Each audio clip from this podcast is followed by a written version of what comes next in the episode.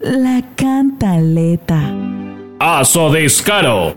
Asociación de funcionarios que poco dan la cara rechazan tajantemente que por visita de los señores ministros a Casanare se nos obligue a salir a eventos públicos y exponernos ante las malas intenciones de nuestros contradictores. Caso específico, el del doctor Gustavo Ayala, gerente de Contra Casanare, quien debió salir de la seguridad de su oficina a tener contacto con los gremios por la visita del ministro de Trabajo, Ángel Custodio Cabrera.